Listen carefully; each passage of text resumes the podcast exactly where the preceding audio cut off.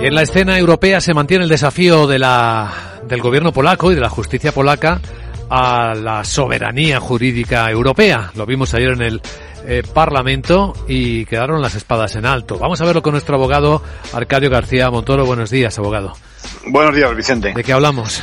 Pues recordamos que el constitucional polaco sostuvo que el tratado firmado por su país con la Unión Europea era incompatible con su propia norma fundamental, ¿no? Bueno, se trataba de la primera vez que eso ocurría, que el Estado miembro que firmó voluntariamente la adhesión tiempo después no admite ese marco legal europeo y es una contradicción en sí misma que la presidenta de la Comisión Europea calificó ayer precisamente como un reto directo a la unidad del ordenamiento jurídico.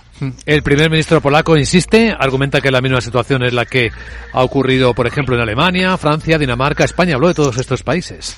Sí, nos quedamos sorprendidos con esas afirmaciones que elevaron el tono ya de por sí muy apasionado del debate parlamentario. Bueno, en respuesta, lo que va a ocurrir es que se va a activar el mecanismo que permite proteger el presupuesto de la Unión cuando se quiebran esos principios jurídicos de Estado miembros, ¿no?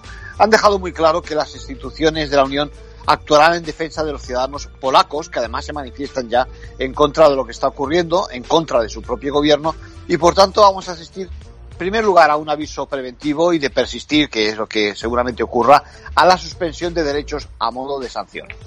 En conclusión. Bueno, pues seguramente asistimos solo al segundo episodio de una saga que todavía tiene mucho recorrido, porque en realidad el problema es que solo se dispone en Europa de medidas de corte financiero para colocar en su sitio a ese Estado miembro que pretende regirse por sus propias reglas sin respetar los valores europeos. Gracias, abogado.